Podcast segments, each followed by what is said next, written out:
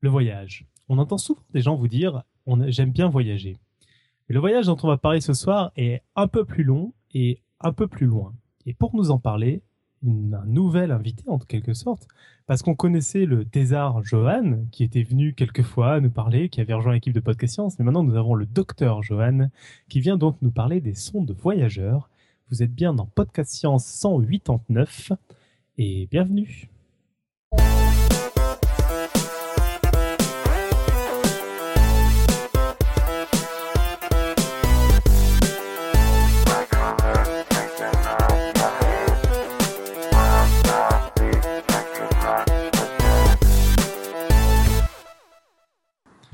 Salut à tous et bienvenue. Alors autour de notre table ce soir, d'abord autour de notre table virtuelle, on a euh, Julie depuis Nice. Salut Julie. Salut. Qui, euh, qui est en train de faire son premier broadcast. Donc, euh, Exactement. Grande émotion. C'est un peu pour ça qu'on est en retard, hein, on est désolé. On a Irène depuis les États-Unis d'Amérique à j'ai envie de dire à l'est, mais je sens que je vais me planter, donc euh, quelque part dans les États-Unis. Eh oui. notion de géographie. Salut Irène. Non, je suis carrément à l'ouest. Hein. Je suis à l'ouest des États-Unis. Bonsoir. Ça dépend dans quel sens on regarde en fait. C'est vrai. Faudrait qu'on fasse un épisode sur les cartes. Euh, on devait avoir un Robin, mais il n'est pas là. Peut-être qu'il apparaîtra pour venir faire son pitch. J'en sais rien. On n'est pas au courant pour l'instant. Autour de notre table physique à Paris, nous avons euh, Johan, donc euh, nouveau docteur Johan. Salut Johan. Salut. Et puis moi-même, Nico, euh, depuis Paris, pareil. Euh, bah, du coup, au, sommaire de cette émission ce soir, pas grand-chose. Euh, c'est une émission de type dossier. Donc, on a le dossier de Johan sur les sons de voyageurs, la côte, et puis ça va être tout. Et puis le, pitch de Robin, s'il est là, et s'il n'est pas là, c'est moi qui pitcherai un peu l'émission la semaine prochaine. voilà, voilà. Mais si tout le monde est prêt, si tout le monde va bien, je propose qu'on commence par le dossier de Johan. Et eh ben, on est parti. Alors, alors on est tout oui, Johan. Très bien. Alors, dans les planètes du système solaire, la plupart sont connues depuis l'Antiquité. Il s'agissait alors de repérer les points dans le ciel qui ne bougent pas avec les autres, ceux qui rentrent pas exactement dans les grands amants fixes que les Grecs ont regroupés en constellations. On connaît alors les planètes rocheuses, Mercure, Vénus et Mars, et certaines planètes gazeuses, Jupiter et Saturne. Et ça reste pareil à peu près jusqu'à la Renaissance. En effet, les autres corps du système solaire ne sont pas assez lumineux pour être observés à l'œil nu. En 1610, Galilée apporte un peu de nouveauté en observant quatre satellites autour de Jupiter. Ces satellites, Ganymède, Callisto, Io et Europe, sont de taille comparable à celle de la planète Mercure. Donc il s'agit vraiment d'une découverte incroyable, qui va d'ailleurs guider la remise en cause du système géocentrique de Ptolémée. Il faut ensuite attendre 1781 pour avoir un peu de neuf, avec la découverte d'Uranus par William Herschel. Cette découverte mène à la prédiction de la présence de Neptune par des matheux. C'est-à-dire qu'en fait, parallèlement, donc deux mathématiciens, Urbain Le Verrier en France et John Adams en Angleterre, ils vont analyser les perturbations euh, fines de l'orbite d'Uranus et en déduire la position de Neptune, euh, qui est effectivement observée. On trouve dans les siècles qui suivent une dizaine de petites lunes autour de Jupiter et Saturne, cinq autour d'Uranus et une autour de Neptune. Et puis bien sûr, il y a Pluton aussi en 1930 qui est découvert euh, par un Américain. Cependant, donc avec tout ce qu'on sait là de, de, de l'Antiquité jusqu'à 1930, on sait quasiment rien de ces lunes et de ces planètes. Les lunes sont à peine résolues, donc ça veut dire que c'est des points ou alors euh, quelques, quelques points sur un, sur un détecteur. Et on n'a aucune information sur les planètes. Euh, là, je, normalement, dans la chatroom, devrait y avoir la, première image. Voilà. Donc ça, c'est une image de, Neptune avant le passage de Voyager 2. C'était une des meilleures images qu'on pouvait obtenir. Euh, vient le moment où on commence à envoyer des trucs dans l'espace. Alors, je vais pas vous refaire un dossier sur la conquête, pardon, sur l'exploration spatiale. Disons juste que l'on a commencé à envoyer des tas de sondes vers des objets proches, Lune, Mars, Vénus, Mercure, et puis on a commencé à regarder plus loin. Alors je vais commencer un tout petit peu à comment est-ce qu'on va sur une autre planète. Donc ça, ça va être une grosse partie du dossier, c'est comment est-ce qu'on peut se rendre sur les autres planètes. La première méthode à laquelle on peut penser, c'est la ligne droite. On tire, la fusée va en ligne droite vers l'objet, ou plutôt vers l'endroit où va se trouver l'objet quand on sera à cet endroit. C'est un peu comme ça que les fusées fonctionnent pour mettre les satellites en orbite basse. Le problème principal de cette méthode, c'est que le temps de parcours et la quantité de carburant utilisée euh, doivent être euh, finis. En effet, plus on veut pousser longtemps, plus on doit embarquer de carburant, mais plus on embarque de carburant, plus on est lourd, et plus on est lourd, plus on doit pousser, etc.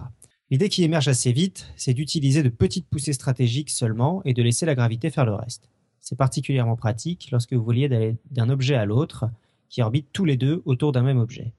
Ces techniques sont connues depuis bien avant qu'on envoie des trucs dans l'espace et entre autres développées par l'ingénieur allemand Walter Hohmann, donc qui de 1880 à 1945. Juste, j'ai vérifié, il n'a pas participé, donc il a, fait tous ses travaux avant euh, que l'Allemagne devienne nazie et il s'est très vite éloigné des fusées quand c'est devenu des missiles dans les années 30-40. Pour bien expliquer ce qu'est une orbite de Hohmann, il faut revenir aux bases de la gravitation. Ce qu'a remarqué Kepler au XVIIe siècle, c'est que les corps orbitent les uns autour des autres selon des ellipses, dans le cas général. Cette observation fine du mouvement des planètes fut plus tard totalement décrite par les équations de Newton, qui mathématisa tout ça et décrit de manière générale toutes les trajectoires suivies par un corps autour d'un autre.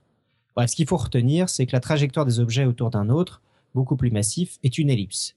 Et donc, parfois, dans un cas particulier d'ellipse, un cercle. On définit alors l'excentricité de l'ellipse, qui exprime l'écart de forme entre l'orbite euh, elliptique et le cercle parfait. Le cercle parfait, donc, c'est le cas particulier où l'excentricité est nulle, et donc on a E égale 0. On définit aussi l'inclinaison, qui mesure l'angle du plan dans laquelle se trouve l'objet. L'idée du, transfert de Hohmann, c'est d'étudier quels sont les changements d'orbite les moins gourmands en énergie. Par exemple, un changement d'inclinaison, donc le changement de plan de l'orbite, c'est très gourmand en énergie. C'est d'ailleurs la principale erreur du film Gravity, parce que la Hubble et la Station spatiale internationale ne sont pas du tout dans le même plan. Donc c'est une inclinaison de 28.5 pour Hubble et 51.6 euh, pour la Station spatiale internationale.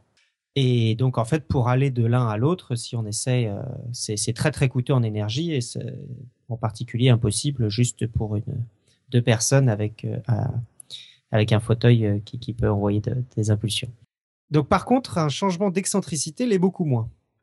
Donc, une orbite d'Oman, donc du, physicien allemand qui les a inventés, c'est une ellipse de transfert que l'on va utiliser pour se déplacer entre deux points à distance différente de l'objet attracteur.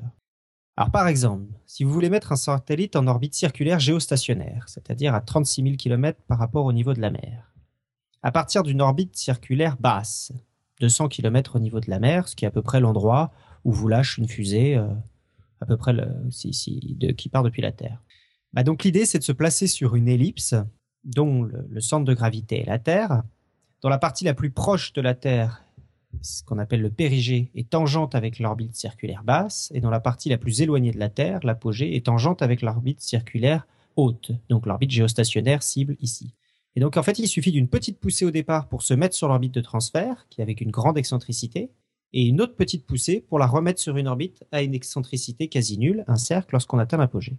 Donc l'orbite de, transfert est appelée orbite de transfert d'Oman, et en fait, c'est quasi quotidiennement utilisé pour mettre des choses sur des orbites moyennes ou hautes euh, avec euh, très peu de dépenses de carburant. Par contre, ça prend sacrément beaucoup de temps en fait. Je vais y venir. C'est aussi comme ça qu'on met des trucs sur Mars en fait. L'objet attracteur est maintenant le Soleil. Au début, on est avec la Terre sur la même orbite que la Terre autour du Soleil. Et l'orbite de la Terre est quasiment circulaire. Son excentricité est égale à 0.017, euh, donc c'est quasiment nul, donc quasiment un cercle. Et on va aller sur Mars qui elle aussi a une orbite euh, avec une excentricité de 0,093, donc quasiment un cercle aussi. Donc là, avec une petite poussée, on se retrouve sur une orbite du Soleil, dont le périgée, donc l'endroit où il est le plus proche du Soleil, c'est l'orbite circulaire terrestre, et l'apogée, c'est l'orbite circulaire martienne. Une autre petite poussée, lors de l'arrivée deux ans plus tard, et on se retrouve directement sur l'orbite martienne. Alors par contre, il faut aussi prévoir précisément le jour de lancement pour que l'intersection entre l'orbite de transfert et l'orbite martienne se fasse le jour du passage de Mars à cet endroit. Sinon, bah, ce qui arrive, c'est qu'on se retrouve sur la bonne orbite, sauf qu'on est un petit peu devant ou un petit peu derrière de Mars, et on risque pas de la rattraper vu qu'on est sur la même orbite à la même vitesse. Donc les fenêtres de tir des voyages interplanétaires sont extrêmement bien calibrées. Pour Mars, c'est environ tous les 780 jours, ce qui fait environ deux ans. Un autre exemple, c'est la sonde Rosetta, qui devait aller visiter la comète 46P Virtanen, et puis en fait, à cause de l'accident d'Ariane, les vols ont pris du retard et finalement on a raté la fenêtre de tir. Et donc on s'est rabattu sur la comète 66P qui a le doux nom 67P qui a le doux nom de Churyumov-Gerasimenko et qui a le gros désavantage pour les vulgarisateurs scientifiques d'avoir un nom absolument imprononçable. Mais bon, elle est jolie, donc on va excuser le. Donc on a donc réglé le problème du coup en carburant, en laissant faire la gravité faire le boulot. On peut donc partir à l'assaut, enfin à l'aventure, des planètes extérieures du système solaire. Eh bien, pas tout à fait. Parce qu'en effet, comme vient de le dire Nico, euh, plus la planète est éloignée du Soleil, plus l'orbite de transfert est longue. Parfois très très longue. Bah, en effet, pour rejoindre Neptune, donc, qui est euh, la dernière planète euh, actuellement du, du, système solaire, grâce à une orbite de Oman que je viens de vous décrire, il faut compter 30 ans. Pour rejoindre Pluton, Il faut compter 41 ans. À la fin des années 60, à la NASA, on a une histoire spatiale qui existe depuis 10 ans. Sputnik, c'est euh, octobre 57. Donc on a un peu de mal à se projeter 40 ans plus tard, ce qui est assez compréhensible. Et donc on va utiliser autre chose qui s'appelle l'assistance gravitationnelle. En 1957, un article d'un physicien allemand, Kraft Herricke, propose l'utilisation des planètes pour accélérer ou ralentir les, ondes, les sondes. Donc il écrit, je, le cite, En général, les champs gravitationnels perturbateurs peuvent avoir pour effet d'accroître ou de décroître l'énergie orbitale ou de changer l'excentricité de l'orbite du véhicule, selon les conditions d'approche de celui-ci. Si ces conditions sont correctement sélectionnées, les forces gravitationnelles perturbatrices de la planète peuvent être utilisées au profit de l'astronautique. Pour vous décrire ça rapidement, imaginons un engin spatial se baladant dans l'espace et une planète. Au début, l'engin spatial se rapproche de la planète et finit par entrer dans sa zone d'influence. Le champ gravitationnel attire de plus en plus la sonde, qui voit alors ses vitesses augmenter. Si la trajectoire de l'engin a été établie de manière à éviter qu'il se prenne la planète, il dépasse donc la planète et sort progressivement du champ gravitationnel de celui-ci, de celle-ci, en perdant de la vitesse. L'engin spatial a perdu autant de vitesse pendant sa phase de décélération qu'il en a gagné pendant sa phase d'accélération. Cependant, le vrai intérêt de cette méthode est qu'elle permet de changer la direction de la vitesse et donc de gagner en vitesse pour s'éloigner du Soleil. La seule qui nous intéresse vraiment. Donc euh, c'est comme ça qu'on arrive à gagner en vitesse d'éloignement du Soleil, donc à s'écarter plus vite du Soleil. Et euh, c'est donc on peut maintenant trouver des trajectoires qui nous permettent de sortir du système solaire en un temps régional. Ces trajectoires vont être particulièrement étudiées au Jet Propulsion Laboratory, donc le JPL, on va beaucoup en parler, qui se trouve à Pasadena en Californie, donc euh, tout près de, de notre correspondante en Californie, Irène. Absolument. Et donc en fait le JPL qui est le plus grand laboratoire de la NASA et qui euh, va en partie qui, a géré en grande partie le programme Apollo et, et le programme Voyager. Donc en 1965, un ingénieur du JPL, Gary Flandreau, imagine le Planetary Ground Tour, qui devait utiliser un alignement exceptionnel de Jupiter, Saturne, Uranus, Neptune et Pluton. En gros, on peut aller jusqu'à Jupiter en utilisant une trajectoire d'Oman, et puis on joue au billard à 5 bornes pour visiter tout le monde. On utilise le système de fronde gravitationnelle pour envoyer une sonde vers tous les astres extérieurs du système solaire en une seule fois. Ça, c'est quand même un truc de malade, en fait. Ouais.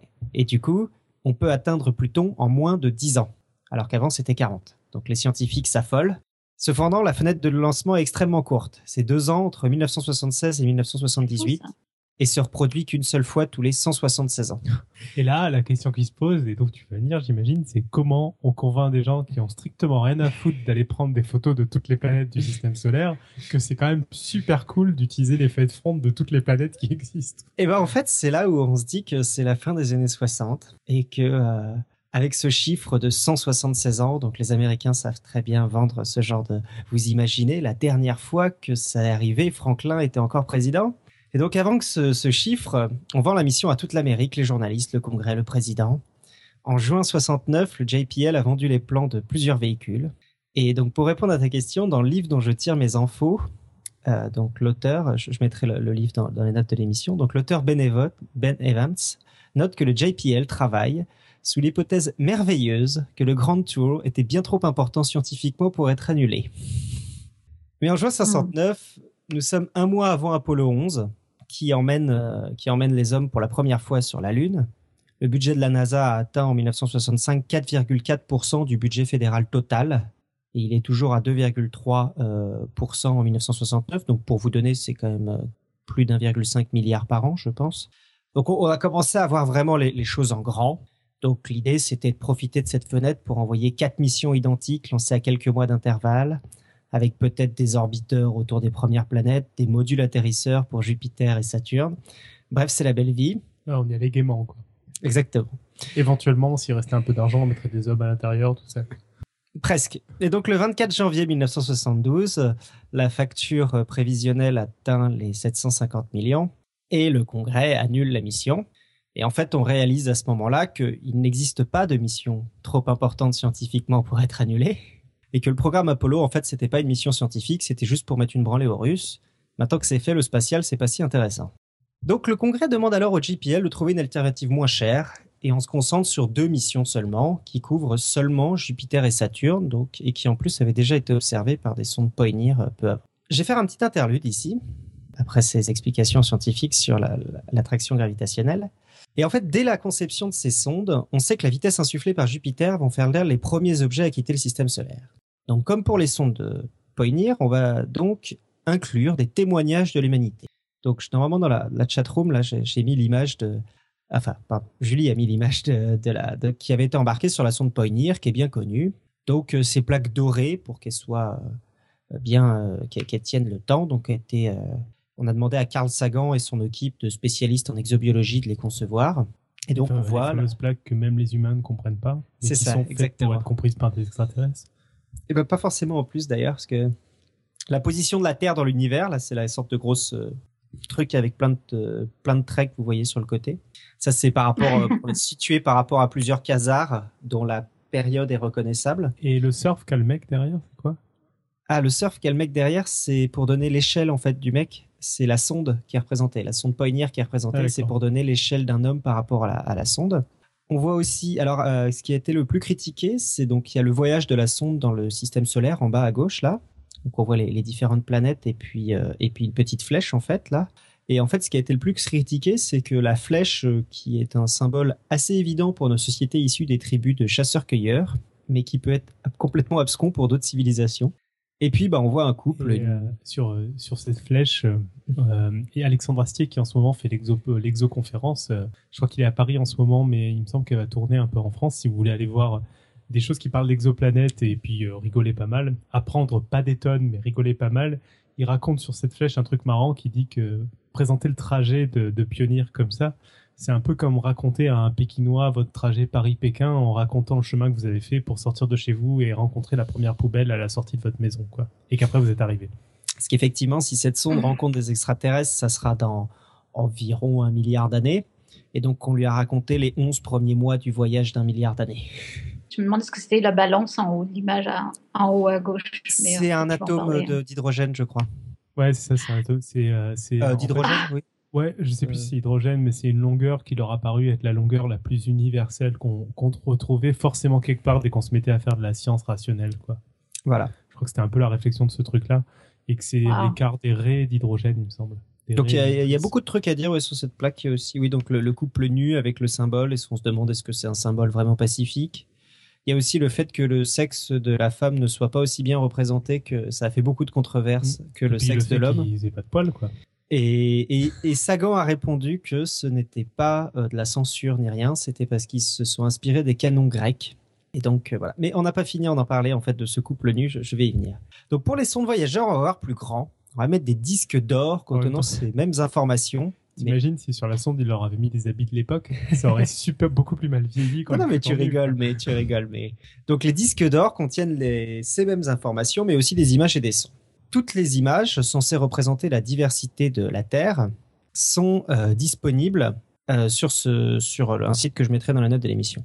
Donc parmi ces photos, commençons par celle qui n'y est pas, un couple nu. En effet, le dessin de la plaque de Poynir avait beaucoup choqué pour sa grande obscénité donc à la place d'une photo de couple nu, on remplace les silhouettes.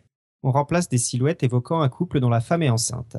Et donc c'est juste des silhouettes en noir sur fond blanc, euh, aucun détail qui, pourrait choquer euh, la, jeunesse extraterrestre. J'imagine que c'est les mêmes personnes ont été horrifiées en voyant Alien et ont demandé que dans le volet suivant, ils portent un caleçon. Je vous présente deux, deux images parmi euh, les plus étranges que celles qui ont été envoyées.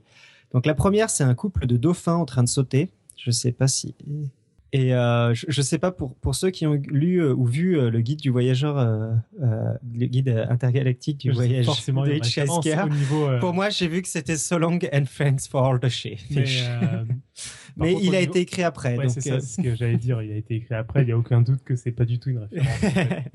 Et la seconde, c'est une image censée représenter donc le lécher, le manger et le boire donc je comprends pas exactement pourquoi ils ont mis ça, mais, donc l'image est assez marrante, assez what the fuck à regarder. Déjà plus proche de, euh, de gens qui vivent euh, sur Terre, euh, des humains qui vivent sur Terre que l'image précédente. Que les dauphins qui sautent, oui. Non, et que surtout la, plaque de pionnier. Oui, voilà. Donc effectivement, donc il y a beaucoup d'images avec des, des, des, des, des grands-mères qui balayent des feuilles. Pour peu que nos extraterrestres voient quelque chose dans le visible, quoi. C'est toujours la même question. Alors là, c'est des pixels qui sont encodés, donc c'est pas, pas forcément le ah visible. ils peuvent les voir en quelle que soit la longueur. Donc sans décrire tous les aspects euh, de la sonde, je vais revenir maintenant, donc euh, fini cet interlude. Je décris rapidement deux caractéristiques axées sur l'énergie et les télécommunications. Donc pour l'énergie, il faut comprendre que l'énergie émise par le Soleil à un instant se propage sur une sphère autour de lui. Si on double la distance, la même énergie est contenue sur une sphère deux fois plus grande, donc de surface quatre fois plus importante. Donc si au niveau de la Terre, on reçoit une puissance W par unité de surface, au niveau de Jupiter, on reçoit qu'un 25e de cette puissance sur la même surface. Donc sur un mètre carré au niveau de la Terre, on reçoit 25 fois plus d'énergie que sur un mètre carré au niveau de Jupiter. Au niveau d'Uranus, ce rapport tombe à 1 sur 360. Au niveau de Pluton, c'est 1 sur 1560. Donc on peut oublier les panneaux solaires pour des missions aussi éloignées. Il faut donc utiliser des générateurs thermoélectriques à radioisotopes ou des piles nucléaires, en parlant plus rapidement.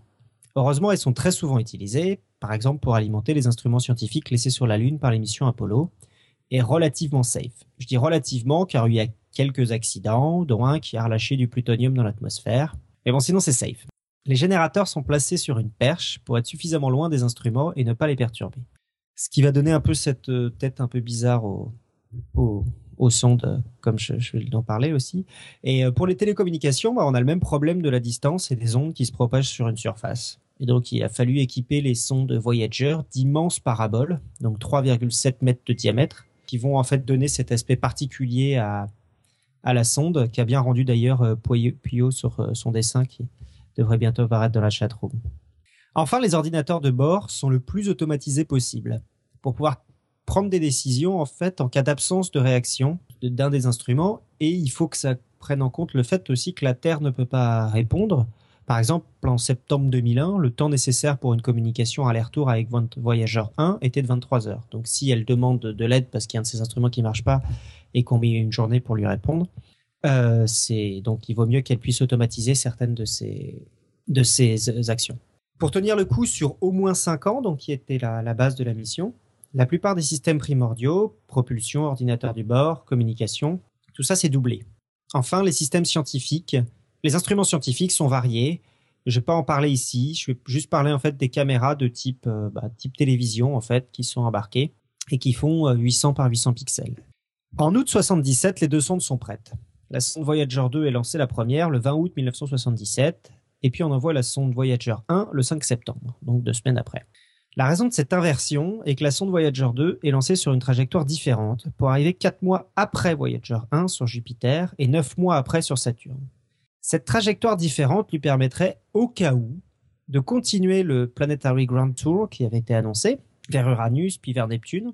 En effet, même si ces planètes sont politiquement hors de portée, la, NASA veut continuer à rêver à son Grand Tour.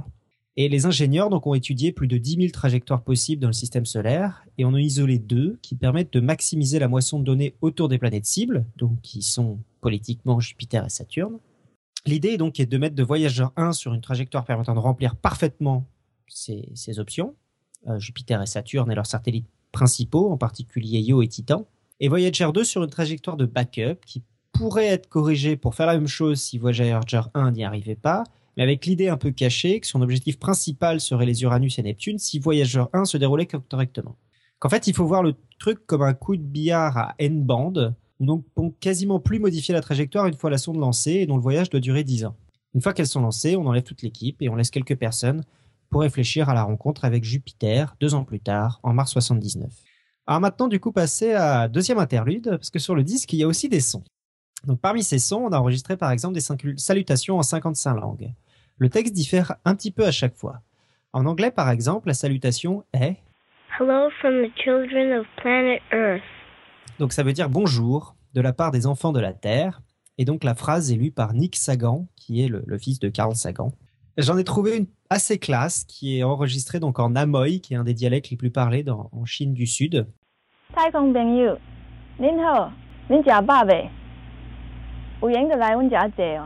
on va en profiter aussi. On a là peut-être une de Robin qui vient enfin de nous rejoindre. Salut Robin. Salut. Salut Robin. Bonjour depuis la Ma vie est un peu compliquée, je vous raconterai tout si vous voulez, mais c'est pas très intéressant. ok, c'est juste pour faire coucou, comme on avait des bonjours du monde entier, tu peux nous faire un bonjour depuis la planète Terre? Ouais, ouais, ouais, je suis bien sur la planète Terre, tout va bien. Bonjour à tous. Super. Euh, désolé pour nos auditeurs qui comprennent la moille. Euh, on a donc j'ai interrompu la, la quote. Euh, donc cette quote qui veut dire euh, Amis de l'espace, comment allez-vous? Avez-vous déjà mangé? Rendez-nous visite si vous avez le temps. Et en effet, pour quiconque a vu Alien, demander à un extraterrestre s'il a déjà mangé avant de l'inviter à visiter notre planète tombe tout à fait sous le sens. Enfin, le plus ridicule, pour autant que je puisse en juger, est celui enregistré en français. Bonjour tout le monde. Je sais pas exactement quel est les faire chercher.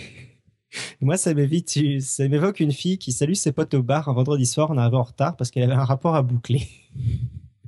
Donc voilà, c'est la, phrase en français qui a été envoyée dans l'espace. Et c'est quelqu'un connu qui l'a fait ou Non, il y a son nom quelque part qui traîne, mais je l'ai googlé. Elle a, elle a rien fait d'autre à part, euh, à part bonjour tout le monde. Et après, elle a été finir son rapport. Ah, c'est un peu Qu'est-ce que tu dis Ouais, je, ouais je, je, trouve ça un peu ridicule. Alors que je trouve que la phrase en anglais est très chouette. Euh... Et même euh, en Je trouve qu'elle fait un peu nunuche. Hein. Est-ce que vous avez mangé et tout? Je trouve ça sympa. Euh, donc voilà. Donc je reviens. Donc euh, les sondes arrivent à Jupiter et Saturne. Euh, donc j'évoque rapidement les avancées qui ont été rendues possibles par Voyager. Donc parmi les choses qu'on ne pouvait pas faire depuis la Terre, même sur une planète aussi grosse et aussi bien connue que Jupiter, c'est l'observer en mouvement. Donc un mois avant son arrivée, on a rallumé Voyager 1 et on a commencé à faire des photos de plus en plus fréquemment. À un moment, on prenait des photos toutes les 96 secondes. Donc je vous ai mis une vidéo dans le... Donc l'effet est assez saisissant. Je vous ai mis une vidéo dans, dans la chatroom et euh, les liens. Et en fait, c'est la première scène du film Another Earth, donc qui est sorti en 2011, donc une autre Terre, et en français il s'appelle Another Earth, et qui en fait utilise les images de la sonde et en fait la voix de l'héroïne est en off et qui décrit assez bien cet émerveillement de voir d'un coup la, planète qui est immobile et puis d'un coup qui se met en mouvement.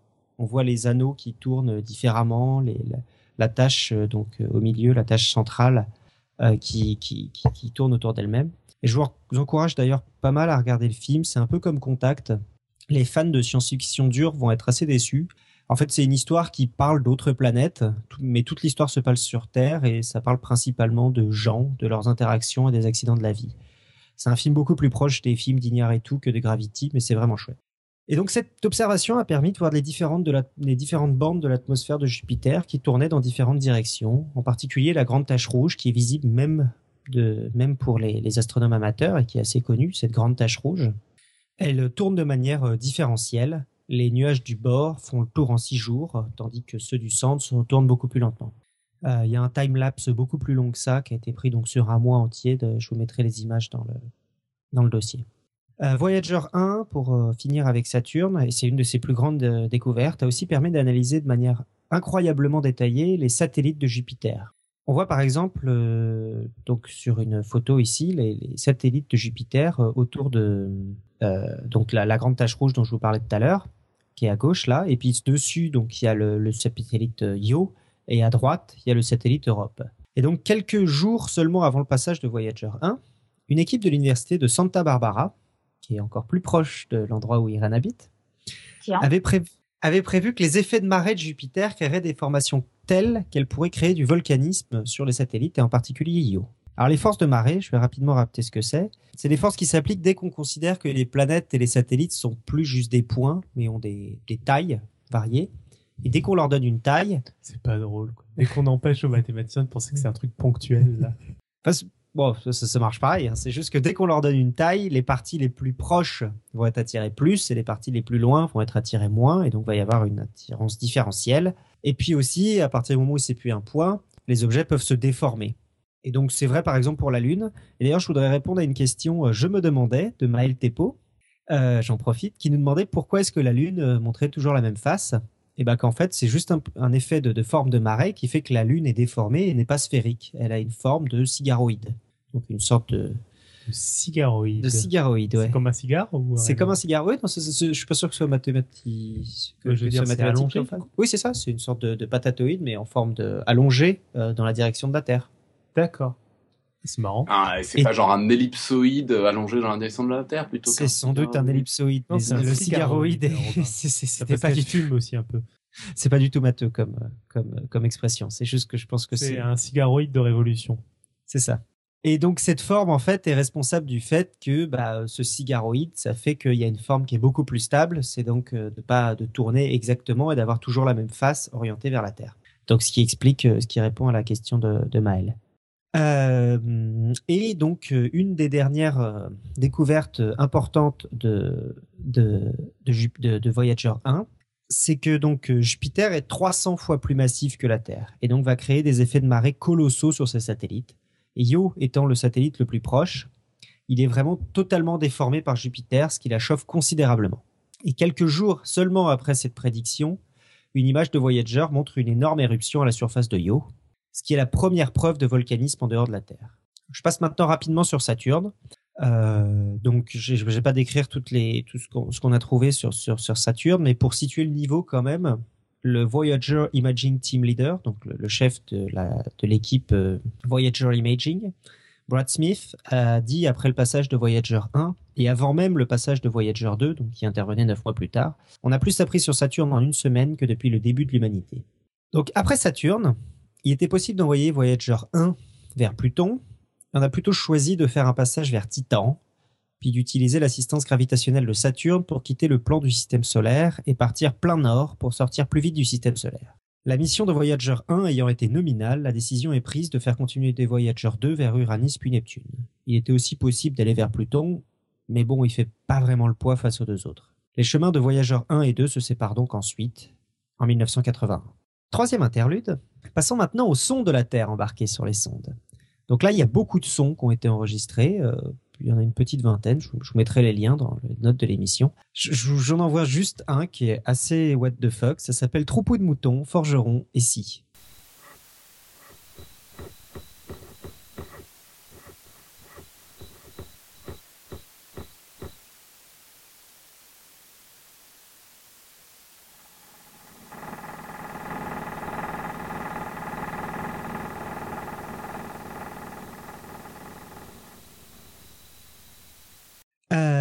On va passer maintenant donc à Uranus et Neptune.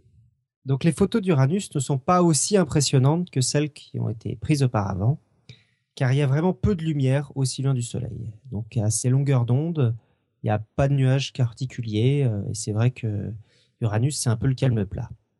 Idéalement, il aurait fallu des détecteurs, trouver des détecteurs à d'autres longueurs d'onde, mais il faut se rappeler que ces instruments n'ayant pas été conçus pour ces lunes ils n'ont pas été conçus pour ces planètes, mais juste seulement pour, euh, euh, Jupiter et, Saturne. Donc cinq ans après avoir quitté Saturne, huit ans après avoir quitté la Terre, fin 1985, Voyager 2 survole Uranus. Donc beaucoup de questions entourent cette planète, d'ailleurs toujours maintenant. En particulier, une des questions euh, principales est le fait que son axe de rotation sur elle-même est quasiment dans le plan de révolution autour du Soleil. En gros, ce qui veut dire, c'est que la planète roule sur elle-même autour du Soleil. Ce qui est euh, bah, donc la Terre, elle, c'est le contraire. Elle, a le, truc, euh, l'axe de rotation orienté euh, quasiment perpendiculairement et donc comme la plupart des planètes autour du système solaire. L'analyse détaillée de, d'Uranus et de ses planètes a permis de trouver dix nouveaux satellites. Donc, en tout, les deux missions Voyager 1 et Voyager 2 ont permis de découvrir 33 nouvelles lunes orbitant autour de quatre des quatre planètes extérieures visitées, et donc de les analyser. On a aussi pu analyser précisément euh, les anneaux de cette planète. Donc, euh, pour pas mettre trop de, photos de la mission, euh, j'en mettrai plus dans le dossier écrit, je pense, pour pour ceux qui sont intéressés. Et d'ailleurs, je mettrai aussi un lien vachement chouette sur le, le photojournal de la NASA où on peut cliquer sur n'importe quel astre, regarder n'importe quelle mission et avoir toutes ces photos. C'est très très chouette et on peut vraiment y passer du temps si, si ça vous plaît sur, euh, sur la photo donc, de Neptune, c'est ça? Ouais. Euh, la chatroom a l'air étonnée de la qualité, il s'attendait à mieux. Et bah, c'est ce que j'ai dit au début.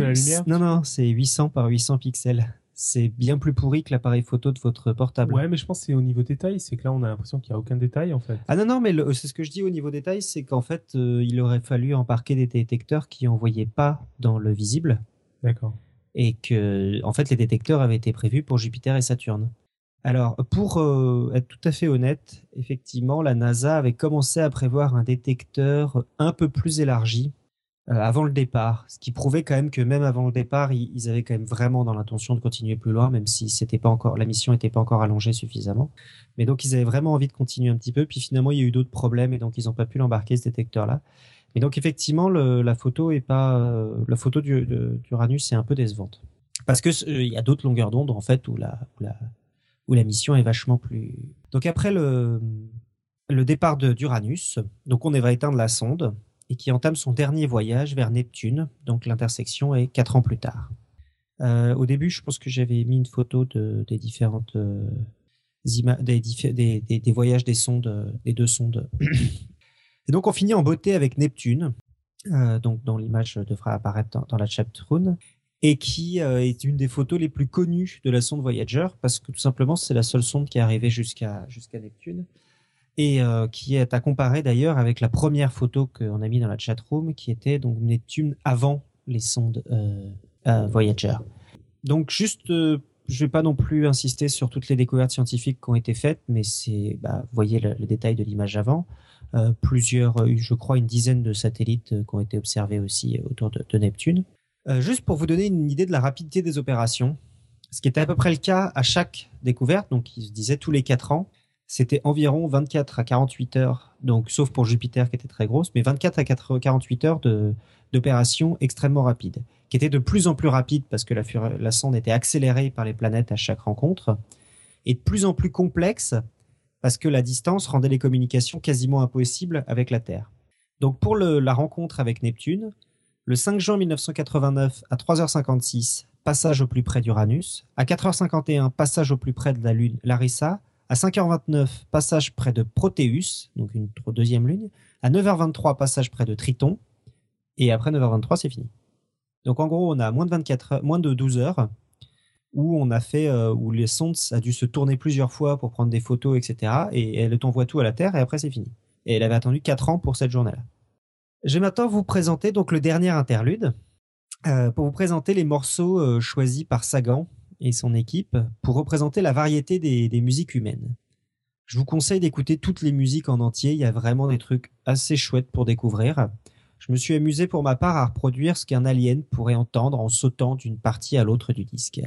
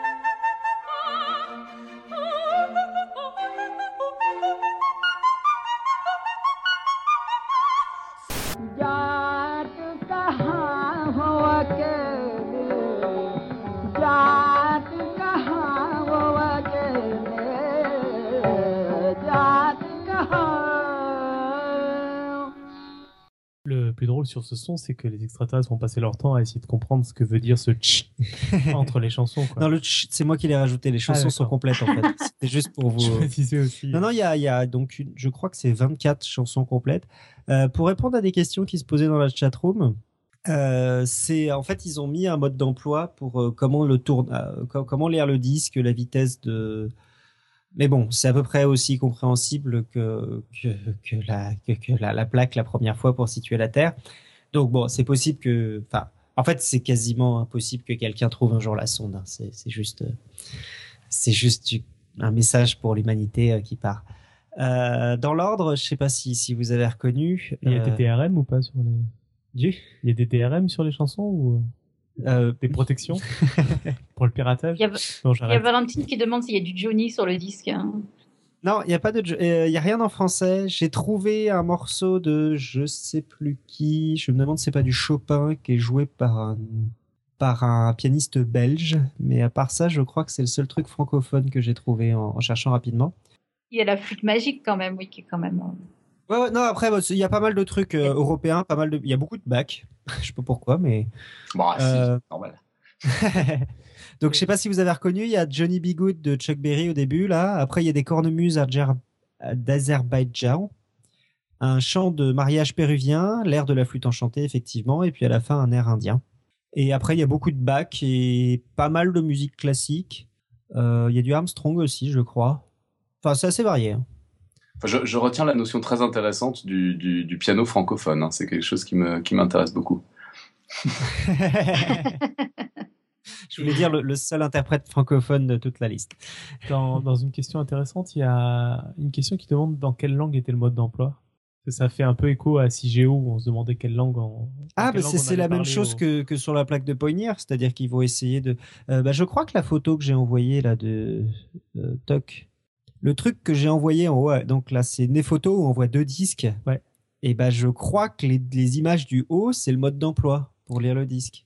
D'accord, les images qu'il y a derrière là où euh, il y a un peu des trucs ça. qui ressemblent à punir. Il y en a un, je crois que les nains c'est le recto et l'autre le verso. Et donc le, le verso on voit les pistes pour le lire et le recto en fait donc il y a toujours l'image de la galaxie, de, enfin des, des quasars là, il y a toujours l'image de l'atome d'hydrogène. Ouais. Et je crois qu'en haut c'est le mode d'emploi pour lire le disque. D'accord. ok, très bien. Je vois. Avec euh, une- un temps aussi pour pas qu'on un la flûte enchantée en accéléré. Pas hyper simple à comprendre. quoi. Non, mais de toute façon, c'est assez dur de faire un truc hyper simple à comprendre, je pense, Ouais, pour toutes les sûr. civilisations. Donc, euh, voilà. Euh, voilà, bah, donc c'était la fin du dernier interlude. Et donc voilà, donc là, on a les deux sondes ont quitté le système solaire. Donc on est Ah, en. On quittait le système solaire, on quittait la dernière planète du Voilà. système solaire. Voilà. Et donc en 1990, avant d'éteindre ses caméras, Voyager 1 a pris un portrait de famille des, planètes Jupiter, la, la Terre, Vénus, Saturne, Uranus et Neptune. Et d'ailleurs, il y avait aussi le Soleil. Donc, il a fait donc c'était une sorte de photo mosaïque. Et euh, donc la photo de la Terre est appelée un point bleu pâle et qui a inspiré d'ailleurs l'un des livres de Sagan. À ce jour d'ailleurs, la mission n'est pas terminée. Les caméras de Voyager 1 et 2 sont éteintes, mais pas les autres instruments. Elles continuent de prendre des données. Les données prises depuis 20 ans ont permis de mettre en évidence les limites de notre système solaire. En 2006, près de 30 ans après son départ, Voyager 1 a dépassé la barrière symbolique des 100 distances Terre-Soleil. Actuellement, Voyager 1 est à 19,4 milliards de kilomètres, soit quasiment 130 fois la distance Terre-Soleil. Un aller-retour d'information qui se fait encore, bon, je pense pas quotidiennement, mais donc un aller-retour d'information euh, vers la sonde, ça met 34 heures à se faire. La NASA a officiellement euh, confirmé le 12 septembre 2013, soit 34 ans après le départ de Voyager 1, que la sonde a quitté la zone d'influence directe du Soleil, donc l'héliosphère, qui est la zone de prédominance magnétique du Soleil, la, zone étant, la, la sonde étant toujours dans la zone de prédominance gravitationnelle de notre étoile. Et ça veut dire quoi ça en fait? Bah, ça veut dire que bah, ça veut dire qu'elle est plus proche de notre étoile que de n'importe quelle autre étoile, ce qui est sera Non, mais encore le euh, pour cap- gravitationnel, oui, mais pour euh, la zone magnétique du Soleil, ça. Parce qu'en fait, la- le, le Soleil euh, se balade en fait dans le milieu interstellaire, qui n'est pas complètement vide, et donc euh, qui, qui contient des, des particules. Et donc en fait, le, le- la, la zone euh, gravitationnelle est le, la, le sorte de bouclier que crée le Soleil dans ce, dans ce champ de cette- ce milieu interstellaire. D'accord. Et bah, donc là, en fait, elle est en dehors de, ce champ, euh, euh, magnétique créé par le Soleil, et donc elle se trouve dans ce qu'on appelle l'espace interstellaire. Et donc c'est le premier objet qui pénètre dans cet espace, et euh, donc les données ont permis assez bien d'analyser la barrière et maintenant l'espace. Et d'ailleurs, oui, il y avait une, une sonde aussi qui était donc euh, je crois que c'est 10, qui était quasiment sortie aussi et qui avait eu euh, ce qu'on appelle l'anomalie Poynir et qu'on se demandait si dans l'espace interstellaire, euh, euh, la, gravité se comportait différemment. Et donc Voyager n'a pas cette anomalie. Et donc récemment, la, sonde Pioneer, on a analysé que qu'en fait c'était sans doute un de ces instruments, les photons d'un de ces, donc l'instrument rayonnait de, la chaleur parce qu'il était il était utilisé. Et donc les instruments en fait permettaient de pousser les photons euh, permettaient de pousser tout doucement la sonde, ce qui fait qu'elle allait un tout petit peu plus vite que prévu ou un tout petit peu plus lentement, je sais pas. Donc très très léger, mais ça se mesurait bah, forcément sur 30 ans de voyage. Et donc cette anomalie a été donc euh, pour le moment euh, sur les, distances parcourues par des objets humains, on ne mesure pas de de de, de, problème sur la gravité à ces échelles-là. Et donc bah, pour finir, euh, les, Voyager 1 devraient avoir assez d'éner- d'énergie pour émettre des informations jusqu'en 2025. Je finis sur une, un dernier interlude, donc toujours sur ce disque de données. Donc Anne Druyan, qui était la compagne et qui est devenue après la femme de Sagan, raconte dans l'épisode du livre de compilation posthume des essais de, de Sagan, qui s'appelle Billions and Billions. Je ne sais pas s'il a été traduit, j'ai pas eu le temps de vérifier. Donc elle raconte l'anecdote suivante. C'est moi qui ai fait la traduction. J'avais demandé à Karl si ces extraterrestres supposés, dans un milliard d'années, pourraient éventuellement interpréter les ondes cérébrales de quelqu'un en train de méditer. Qui sait? Un milliard d'années, c'est long. Très long, fut sa réponse. Il est possible que ce soit faisable, Donc pourquoi ne pas essayer? Le jour après cet appel téléphonique, je suis rentré dans un laboratoire à l'hôpital Bellevue, à New York, et j'ai été relié à un ordinateur qui a transformé toutes les données de mon cerveau et de mon cœur en son. J'avais eu un itinéraire mental d'une heure pour enregistrer l'information que je voulais transmettre. J'ai commencé par penser à l'histoire de la Terre et à la vie qu'elle supporte. De toutes mes forces, j'ai essayé de penser à quelque chose résumant l'histoire des idées et de l'organisation sociale humaine. J'ai pensé à la situation dans laquelle se trouve notre civilisation et à la violence et à la pauvreté qui font que cette planète est un enfer pour beaucoup de ses habitants. Vers la fin, je me suis permis une description personnelle de ce que je pense que l'on ressent lorsque l'on tombe amoureux. Et donc la retranscription sonore de ces ondes cérébrales a aussi été ajoutée sur le disque. Voilà, j'ai fini. Ok, bah écoute, euh, Ouais, sujet super tout à intéressant. fait passionnant. Mm, super. Peut-être une question d'ouverture là qu'on a eu tout de suite dans la chatroom avant de traiter les autres questions. Est-ce que euh, il y a un autre projet euh, un peu fou comme ça pour euh, aller très loin avec une sonde, avec un objet, avec quelque chose prévu? Alors, il y a New Horizons, je crois qu'elle s'appelle. Alors, attends, je vais vérifier en direct. euh, qui va vers. euh, qui utilise aussi un truc de. Oui, c'est comme ça qu'elle s'appelle. Euh, qui a été. Donc, c'est une planète qui a été envoyée. Une sonde qui a été envoyée spécialement juste pour Pluton et qui a été envoyée en 2006 et qui doit arriver en 2015. Donc, c'est aussi une planète qui a sans doute euh, utilisé une fronde gravitationnelle. Alors, je sais pas exactement laquelle. Oui, elle a utilisé l'assistance gravitationnelle de, Jupiter. Et euh, donc, elle n'a pas pu survoler toutes les planètes d'un coup. Elle a survolé juste Jupiter, mais donc ça, voilà. Donc, c'est la prochaine sonde qui va aller aussi loin. Après, pour euh, l'espace interstellaire, euh, bah, ça va devenir compliqué parce que c'est quand même assez lent finalement. Même euh, 10 ans pour arriver à Pluton, c'est bien, mais après, ça se compte tout de suite en centaines de milliers d'années pour aller euh, vers les étoiles les plus proches. Ok, il va falloir attendre qu'Andromède nous rentre dedans pour, pour accélérer ça. un peu les choses. quoi. Euh, des questions les autres On passe aux questions de la chatroom. Bon, on peut passer aux questions de la chatroom. Bon, on avait une remarque de Nick Talop qui était très étonné du 800 x 800 pour les caméras de Voyager. Et c'est pas mal en fait, 800 x 800, parce que ça fait quoi? Ça fait 6 mégapixels, hein, c'est ça? Ça fait. euh, Ou je- Oui. il y a un rapport 10 Non, non. J'ai comme un doute. Je pense qu'il t'a oublié, t'as mis un rapport 10 en trop. Euh, Ça fait peut-être du 0,6. 0,6 mégapixels. Attends, je vérifie, mais. Mais en tout cas, là, Ouais, non, typiquement, ça- pour avoir une idée, dans, dans les images qu'on a dans la chatroom, Ça moi, fait je mesurais 0,6 sur mon, mon bête écran, euh, c'est des images 400 x 400, donc 800 800, c'est pas ridicule, ça se regarde sur un écran, quoi. Ça s'imprime pas, mais ça se regarde sur un écran. Oh non, c'est c'est pas ridicule. Enfin, bah, c'est à peu près le meilleur que ce qu'ils avaient de ce qu'ils avaient à l'époque. quoi. Mais si vous voulez des super images de Saturne, par exemple, alors pour euh, Uranus, c'est la seule. Donc euh, vous n'avez pas de trop le choix. Mais si vous avez des superbes images de, Saturne, il y a tout ce qui est euh, Cassini qui avait un détecteur bien meilleur et qui a fait des étoiles assez jolies aussi, des, photos assez jolies. Euh, après, on- bon, je crois que ce qui a beaucoup passionné la chatroom, c'est le côté discussion avec les extraterrestres et existence d'extraterrestres. Euh, une remarque de Pascal qui disait que si une sonde extraterrestre nous tombait sur la tête avec un disque, on mettrait de gros moyens pour la lire. Euh, Bah, en fait, ça, ça m'a, ça m- je, je l'ai mise aussi cette question parce que du coup, je me disais, est-ce qu'on a, il y a quand même beaucoup de programmes euh, sur sur la planète Terre euh, qui cherchent à détecter les extraterrestres. Tu, tu peux nous en dire un mot, euh, Johan ou- il n'y en, a il y en a pas des milliards, il y a, il y a surtout SETI, c'est ça Puis, euh, oui, oui, bah alors c'est un peu compliqué. Il y a toujours des pas mal de, de divisions. euh, euh, je pense aux US en France, je pense qu'il y a un peu moins de, de choses comme ça. Euh, donc SETI, c'est Search for Extraterrestrial euh, par le I. Institute, Ouais, c'est ça. Ouais. Je vais chercher tout de suite. Alors après, ils imaginent différentes choses. Par exemple, euh, par exemple, j'ai j'ai lu récemment, je sais pas si c'est si c'est Intelligence. Search for Extraterrestrial Intelligence. Intelligence. Voilà. Et c'est bien fondé par Sagan, je dis pas de bêtises. Ouais, non, c'est Sagan. Enfin, c'est peut-être pas fondé par Sagan, mais Sagan, ça a été un grand, un grand promoteur de ce genre de choses. Euh, et donc, par exemple, ils ont cherché pendant très longtemps en ondes de radio, parce que à ce moment-là, on émettait beaucoup d'ondes radio. Et puis, en fait, on s'est rendu compte que depuis euh, Internet, euh, il y a plus grand monde qui émet en ondes radio. Et donc, on est devenu assez euh, radio, radio invisible dans l'espace. Et donc, ça serait peut-être mieux de chercher dans d'autres longueurs d'onde. Ou, enfin bref, il y a des vraies questions encore qui sont étudiées. Pour, euh, Et puis, il y a aussi des vraies questions philosophiques. Est-ce que c'est utile Est-ce que c'est prudent de, de, de signaler notre position?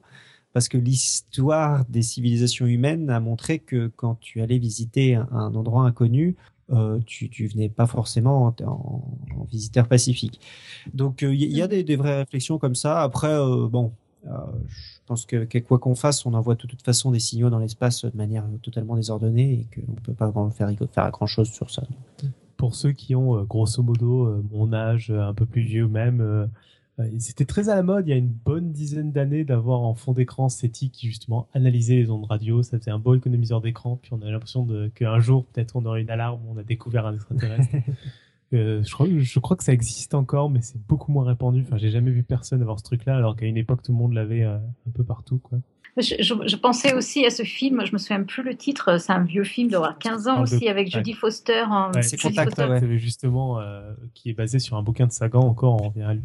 Ah ouais, mais parce fait la que promotion de SETI justement en, en ils analysent des ondes et ils découvrent euh, que c'est un signal justement euh, complètement compréhensible, un signal radio quoi.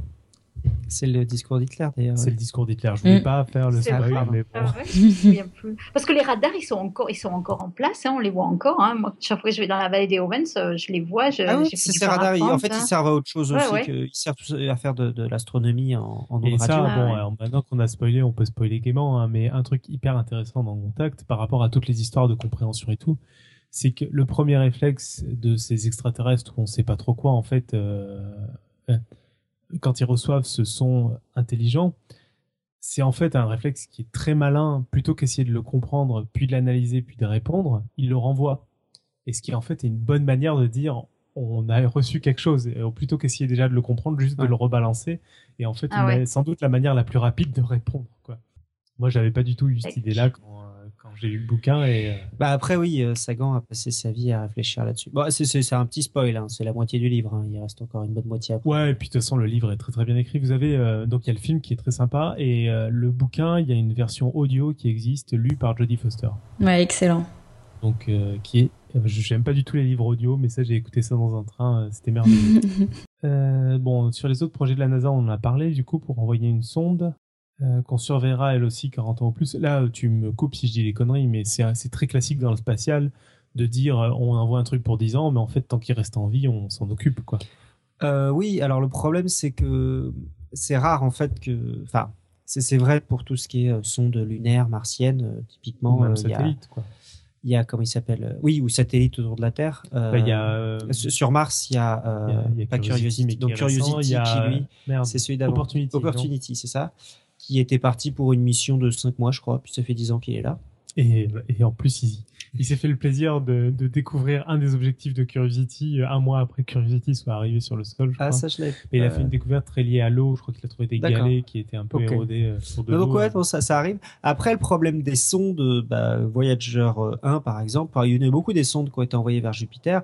Une fois qu'elles sont passées, euh, normalement, à moins qu'il y ait un énorme coup de bol, euh, ce qu'on appelle donc le Planetary Grand Tour, qui fait qu'il y avait plusieurs planètes que tu pouvais faire d'affilée, euh, là, normalement, tu es parti vers l'espace et il n'y a plus rien. Euh, euh, donc normalement, mais après, c'est vrai que si tu orbites autour d'un truc, tu, tu marches tant que tu marches, et c'est vrai qu'il y a la plupart des sondes.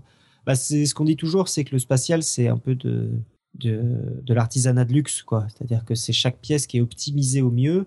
Vraiment, c'est le- le mieux de ce qu'on a à ce moment-là sur Terre. On l'envoie et puis après, ça marche euh, 5, 10, euh, 20.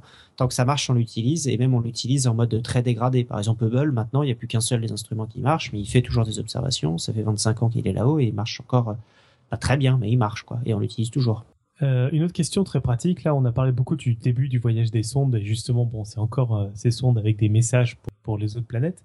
Mais à l'arrivée, là, c'est-à-dire que s'il y a une sonde qui arrive sur une exoplanète, alors là, on a une question qui dit si la sonde tombait sur une exoplanète, est-ce que le disque survivrait à la descente dans l'atmosphère?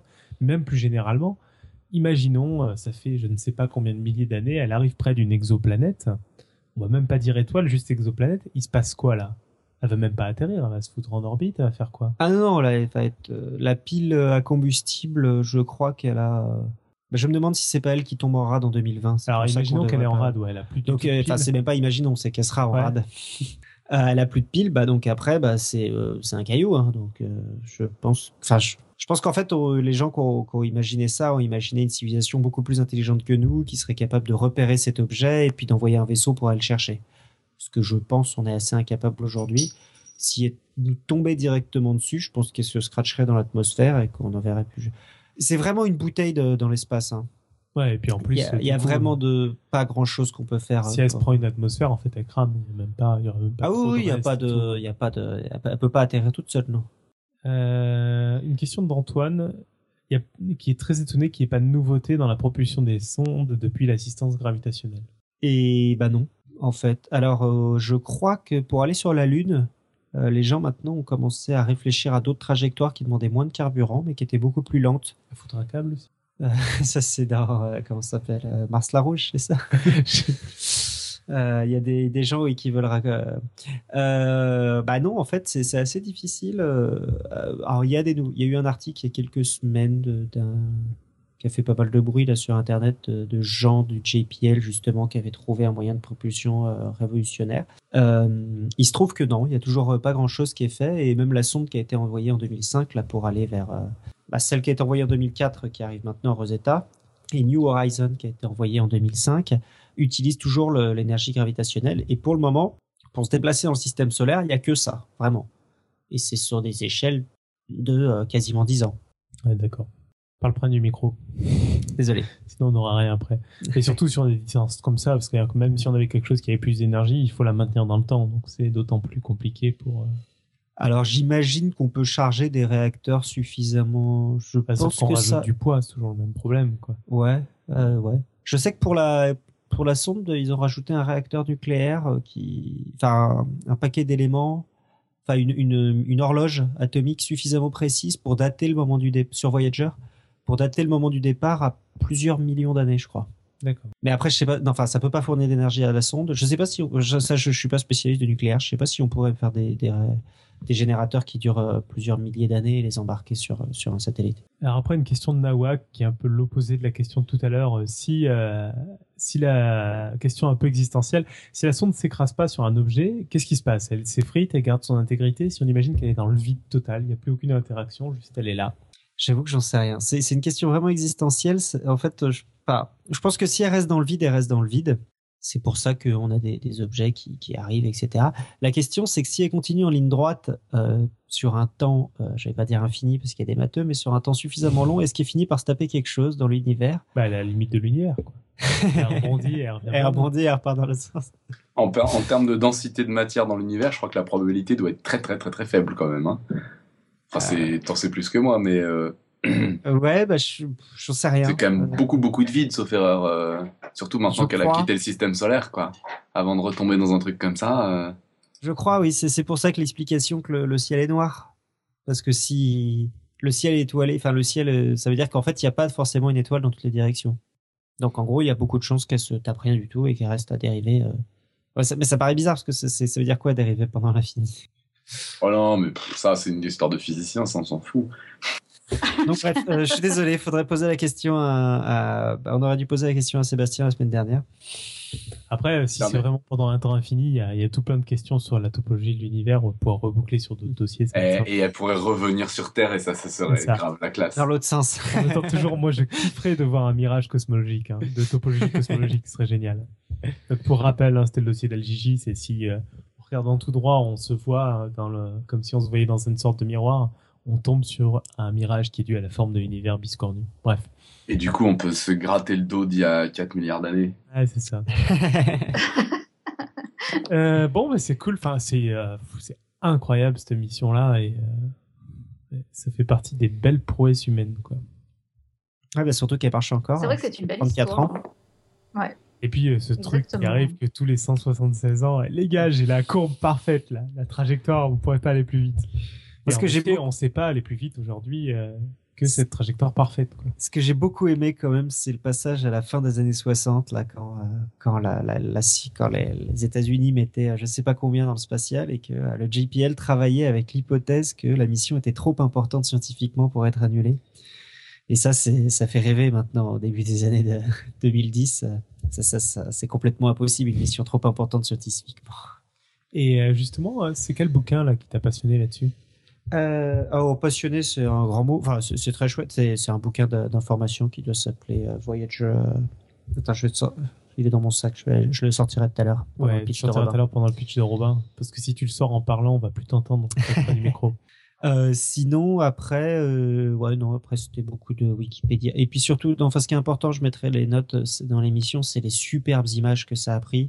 Il y en a des dizaines et des dizaines, toutes plus jolies les unes que les autres. Parce que là, j'ai montré aucune image de satellite, il y a de très belles images de Io, de Titan, de de Triton, de Oberon, enfin, les dizaines de satellites qui ont été pris en photo de très près et qu'on a découvert et qui ressemblent pas du tout à la Lune pour la plupart d'ailleurs, de Encelade aussi.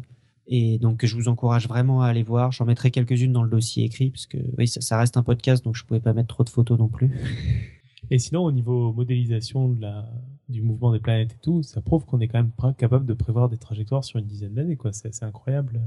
Ah ça, oui, mais ça, on pouvait le, les, bah, les Mayas ou les, les Grecs arrivaient à prévoir des éclipses euh, quelques ca- dizaines Ah. d'années avant. hein. donc ça, c'est assez vieux, ça. Ce Ok. qu'on savait pas, c'était exact, c'est ce qu'a fait le, le JPL, c'était cet énorme travail de voyage interplanétaire, c'est euh, analyser 10 000 trajectoires. Euh, si tu arrives un tout petit peu plus haut, un tout petit peu plus bas sur euh, Jupiter, ça te déforme d'une certaine manière, qui fait que euh, bah, 10 ans plus tard, tu vas te retrouver sur Pluton plutôt que sur Saturne. Ça, c'est des calculs très Mhm. fins, et il a fallu les premiers ordinateurs pour commencer à traiter ce genre de calculs. Tu veux dire, euh, des calculatrices qu'on a tous dans notre poche maintenant. À peu près, oui. Voire même un peu moins puissant, en fait. Oh, dans les, de, c'était comme le début des années 70, je pense qu'on commençait à avoir des trucs euh, quand même. Ouais, non, c'était le- Moins- C'est moins puissant que des téléphones portables. Hein. Oh, peut-être, j'en sais rien. Bref. Euh, des questions, tout le monde, ou euh, on passe au magnifique pitch de Robin qui a pu nous rejoindre avant le moment de son pitch? On peut passer au pitch, je pense. Bah, Merveilleux. J'avais confiance en toi, Robin. J'étais sûr que Bon, non, ouais, je, je, je, je vous raconte pas ma vie, elle est un peu compliquée en ce moment. Je me suis rendu compte à 20h39 que j'étais pas là. Et que j'avais un pitch à faire. Alors allons-y pour le pitch. C'est entendu, il faut s'ouvrir aux autres sciences, ne pas rester enfermé dans les maths, soit. Ouvrons-nous donc à la chimie, la matière que j'ai sans doute le plus abhorrée dans ma vie, mais en douceur, par le biais du plus mathématique de ces chapitres, la cristallographie. Attention, le manque d'images pour ce sujet hautement visuel pourra générer des crampes de cerveau aux plus accrochés d'entre vous. Mais rassurez-vous, je vais tenter comme d'habitude de bricoler des sons pour tenter de pallier à ce défaut. À la semaine prochaine. Bon, bah merveilleux. En plus, euh, la cristallographie, c'était le thème de la fête de la science cette année, c'est ça? Bah, c'est un peu pour ça que, que j'ai... Ouais, tu, euh, tu fais que- de la ressucée de ce que t'as fait à la fête de la science, tu peux l'avouer. euh, ouais, mais alors total, mais j'ai j'ai aucune honte à, à avouer ça. Je veux dire, il y a un moment où de toute façon, j'essaye toujours de, de, de, de travailler pour plusieurs, euh, voilà, pour tout le monde en même temps, quoi. Hein, quitte à- tant qu'à faire, quand je me renseigne, autant que ça sert à tout le monde. Le problème, c'est que c'est vraiment un sujet très, très, très visuel. Il est presque prêt ton dossier, non? Il est, il est prêt. Dans ma tête, il est, il est globalement prêt. Hein. C'est-à-dire que je l'ai déjà présenté plusieurs fois à l'oral, donc euh, je sais ce que je vais raconter. hein. Il y a déjà des, des auditeurs. D'ailleurs, il y a déjà des auditeurs de Podcast Science qui l'ont, qui l'ont vécu euh, en direct, qui l'ont entendu avec des images sous les yeux, puisque ils sont venus au Palais de la Découverte. Ils sont bien, ces. Voilà, il y a Citron. Vert qui est dans la chatroom actuellement qui est venu, et puis il y a quelqu'un d'autre dont j'ai oublié le, le nom qui m'a dit qu'il était jamais dans la chatroom de toute façon. Mais euh, voilà, donc, euh, donc euh, je vais essayer de raconter ce que je leur ai raconté sans image. C'est euh, Mille qui est venu.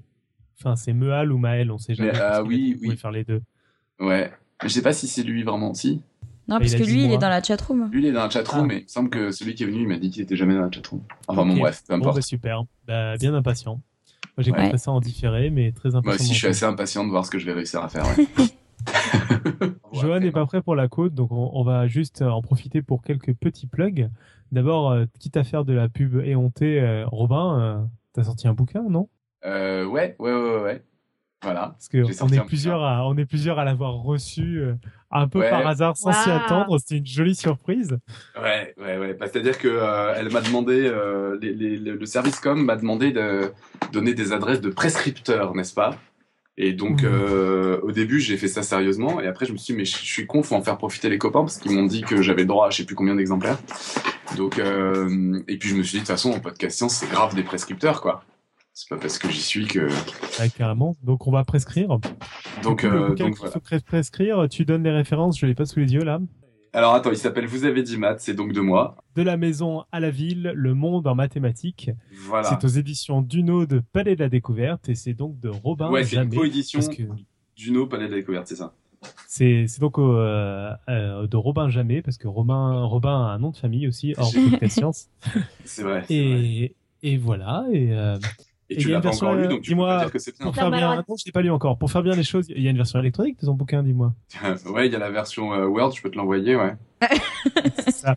Ouais, tu peux suivre ton éditeur pour qu'il y ait une version. Et ça- il s'adresse à qui ton bouquin Alors, euh, c'est une excellente question. En gros, on m'a passé commande, on m'a passé comme commande euh, un truc que des collégiens euh, pourraient comprendre. En gros, les éditeurs, j'ai l'impression, font tout ça et je pense qu'ils ont raison. C'est-à-dire qu'en gros, on te donne un défi impossible en te disant, euh, en te disant, euh, Ouais, de faire un bouquin sur la théorie de Galois pour des collégiens, s'il te plaît? Ouais, voilà, c'est ça. Non, mais globalement, c'est ça. C'est-à-dire qu'on te dit, il faut faire un bouquin de 150 pages pour les, pour, pour les collégiens.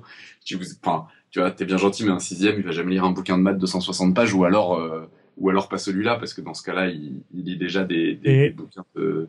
Enfin voilà, c'est que c'est pas quelqu'un de normal. Et en plus, à chaque fois, les éditeurs choisissent un titre très valorisant pour euh, les maths. hein. Donc là, c'est euh, alors- vous avez dit alors- maths et le précédent c'était à quoi ça sert les maths? mais- Ouais, non, alors vous avez Voilà. dit maths, j'ai une explication, c'est qu'en fait, il y a une, il y a, il y a, il y a une, il y a eu une, une exposition à- à- au Palais de la Découverte il y a quelques années qui s'appelait Vous avez dit chimie. Et à cette occasion-là, euh, à cette occasion-là, Duno avait contacté déjà euh, le Palais de la Découverte pour faire un bouquin à partir de l'expo qui s'appelait donc Vous avez dit chimie puisque c'était le nom de, de l'expo. Et donc du coup là en fait ils ont repris le truc, ça fait 2-3 ans que Vous avez dit chimie est sorti et ils ont dit tiens en fait c'était une bonne idée, ça marche bien et euh, et donc euh, on va on va lancer une collection. Donc en fait là c'est Vous avez dit maths c'est du coup le, le deuxième de la collection, sachant que le premier n'était pas encore une collection. Et après il va y avoir la physique et il va y avoir d'autres trucs. Bon, en tout cas, euh, ben, ruez-vous dessus, n'hésitez pas. Moi, je l'ai, je, je l'ai pas lu, je l'ai feuilleté. C'est très sympa parce qu'il y a, il y a pas mal de visuels à l'intérieur. Il y a même des petits dessins. Ouais Euh, je ouais suis ouais. pas sûr de reconnaître le dessinateur. alors J'ai pas envie de dire de conneries, mais bon, c'est sympa. Euh, ben, en fait, c'est un, c'est un dessinateur euh, qui, qui bosse pour Duno, qui s'appelle euh, Rachid, euh, je sais plus comment. Je l'ai même pas rencontré en fait, ce mec-là. Euh, voilà. Et du coup, en fait, les idées En tout de cas, dessin, c'est- sauf exception, c'est de moi parce qu'ils m'ont demandé des idées. Je me suis dit, ouais, mais je suis nul pour les idées drôles. Et en fait, Rachid Maraï. Et en fait, il a repris toutes mes idées. Donc euh, voilà. Ah, et je tiens à dire une chose puisqu'on est à Podcast Science. Il y a une photo de moi. Ils m'ont demandé une photo de moi. La seule photo de moi potable que j'ai trouvée, c'était euh, pendant le, Oh, on t'entend plus, le, Robin. le- comment on appelle Ouais. ça le live de podcast Ah. science à Lyon donc c'est une photo podcast science Oh, Robin, par contre, euh, faut quand même parler d'une chose un peu sérieuse là. Donc, j'ai eu le temps de lire les remerciements et les liens vers des sites web à la fin. Et euh, tu cites euh, un site euh, un peu méconnu, une sorte de site, je crois que c'est LJJ ou un truc bizarre comme ça, Chou Romanesco, je sais pas quoi. Par contre, j'ai pas vu le lien vers Podcast Science. ouais je me suis dit ouais attends c'est un bouquin de maths j'ai fait le lien vers un site qui parle de maths Euh, D'accord. donc euh, donc oui oui bien sûr J'ai- Je j'ai- vois. Je peux te dire qu'on est plusieurs à être. j'aimerais j'aimerais juste être sûr que, que, que- que Ah, la- et LGJDX, Canal Blog. Ouais bah oui bah excusez-moi mais il fallait faire une pub pour euh, des liens vers euh, vers des sites euh, qui parlent de maths voilà donc j'ai choisi un site euh, qui parle de maths que je, que je trouvais plutôt bien voilà T'aurais pu mettre le lien vers tes dossiers. Euh, j'aurais pu mettre le lien vers les dossiers. Ouais, ouais, ouais, ouais, ouais, mais ouais, ouais, mais non. J'ai pas fait. je suis, je suis assez mauvais pour l'auto-promo, en fait. Enfin, c'est, voilà. Euh, ça repart, tout est mélangé. Donc, je sais que dans la chatroom, ils étaient frustrés. Ils ont été coupés juste avant le- la fin de mon histoire de photo. Donc, je, je, je termine. Vas-y. Euh, et donc, juste, voilà, la photo de moi qui est sur le bouquin est une photo qui a été prise pendant une émission live de, de Podcast Science, pendant l'émission à Lyon. Mais c'est pas précisé parce que t'as refusé de mettre. Et voilà. Et donc le, t-shirt, on voit le haut du t-shirt, on voit que c'est un t-shirt noir parce que c'est le t-shirt podcast science officiel. Je vois. Très bien. Et ils ont- Euh, Parce que sinon, on voyait une bouteille de bière derrière, ils disaient que ça faisait pas sérieux. ok, super. Bon, ben, en tout cas, moi, je vais, je vais feuilleter ça dans l'avion et, et voilà. Puis, je vous invite à aller au moins le feuilleter et puis l'acheter, c'est encore mieux. Ça fait manger le Robin, quoi. Euh, bah, tant qu'on est dans les plugs, j'en profite pour un tout petit plug euh, un peu technique. Euh, depuis deux semaines, c'est-à-dire l'émission Freestyle et l'émission sur le Bitcoin, j'ai un peu changé les méthodes de montage et de traitement du son. Donc, j'aimerais bien avoir des retours, savoir si vous trouvez que c'est mieux, moins bien, pareil. Euh, si vous vous en foutez, non, juste pour voir, parce que si c'est mieux, on essaiera un peu de généraliser ça quand tout le monde monte ou quand on enregistre. Si c'est moins bien, ben, je réécouterai, j'essaie de comprendre ce qui se passe. Mais voilà, n'hésitez pas à faire des retours sur, sur le son. Et si ça s'est amélioré, c'est grâce à vous et qu'on a enfin réussi à comprendre comment utiliser cette foutue table de montage dans laquelle on a investi il y a quelques mois grâce aux dons. On passe à la côte? Oui, je l'ai retrouvé, je crois. Merveilleux. Ah, donc c'est une euh, quote d'un président des États-Unis. Donc c'est Jimmy Carter. Carter. Et je crois que la, je, je suis pas sûr, mais je crois que la quote est aussi euh, citée sur le, sur la sonde Voyager. Donc, this is a present from a small, distant world, a token from our sons, our science, our images, our music, our thoughts, and our feelings. We are at- attempting to survive our time, so we may live into yours. Et a la traduction Wikipédia en dessous, pour éviter de faire traduire Irène.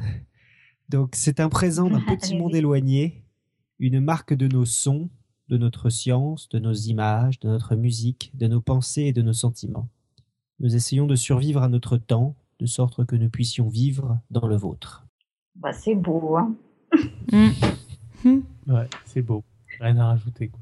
On peut conclure là-dessus, je pense. Euh, juste avant peut-être de conclure, donc euh, tu as pas cité, il me semble, euh, le bouquin parce que tu étais parti le chercher. Ouais.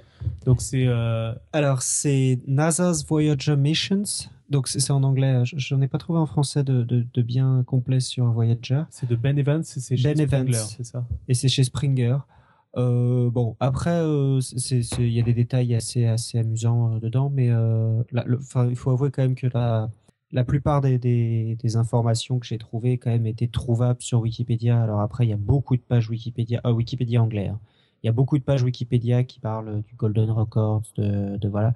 Je mettrai des liens dans le dossier euh, précis vers euh, là où je trouve les informations, puis surtout là où je trouve les sons les images, les photos, les euh, que- j'ai utilisés et qui peuvent tous être écoutés sur YouTube ou sur voilà. Ok. Par-dessus ça, on ne saurait trop vous conseiller de lire Contact. Si je le répète pas une fois de plus, je vais me faire taper par Alan de toute façon.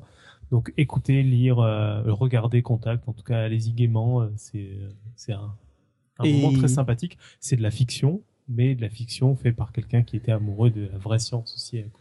Et donc je, moi je refais ma pub là pour euh, Another Earth, donc que j'ai cité dans le podcast, euh, qui est un film qui a pas trop. Si je crois qu'il a eu un prix au festival de Deauville et qui est de la science-fiction, mais pas pas du tout de la science-fiction dure et qui est vraiment très très chouette. Donc c'est euh, l'histoire d'une fille qui qui a un accident de la route le soir où on découvre une autre planète Terre. Et euh, en fait, ça se passe que sur Terre. Ça a pas grand chose à voir avec euh, le fait qu'il y ait une autre planète, mais c'est un peu lié. Enfin, c'est un peu comme Contact. C'est assez bien aussi. euh, et je vous le conseille aussi, vivement. Ok, super. Avant de lancer le générique, je vais dire aussi merci bien sûr à Pouillot et Inti euh, et Randall Flagg. Je sais pas s'il a fait des dessins. Ouais, y a il en a fait un. Euh, qui, qui ont fait plein de dessins euh, très sympas. Et donc j'ai confondu tout à l'heure, c'était Oui, Pouillot. c'était petit, ouais. Et, enfin, c'est Inti ou Inti, je sais pas. Et en tout cas, euh, voilà, ils nous font toujours des dessins merveilleux. Comme d'hab, que vous ayez aimé ou pas, surtout ne restez pas les bras croisés. Ils ont des genres de courriers, de commentaires, de likes ou pas, de tweets, de retweets, de clins d'œil, de dons, de cadeaux, de minitel pour Robin qui ne l'a toujours pas reçu. Faites tout ça sur podcastsomsoleil.fm, Facebook, Twitter, iTunes, SoundCloud, bref, sur à peu près tout l'Internet mondial et au-delà de la galaxie. Merci encore à tous d'être fidèles au poste chaque semaine. Nous, on se retrouve sans moi, sans Alan, le 21 octobre, une émission gérée de main de maître par la prêtresse des coulisses, Julie, avec Robin qui parlera de cristallographie en audio. D'ici là, bonne semaine à toutes et à tous, et que servir la science soit votre joie. Ha!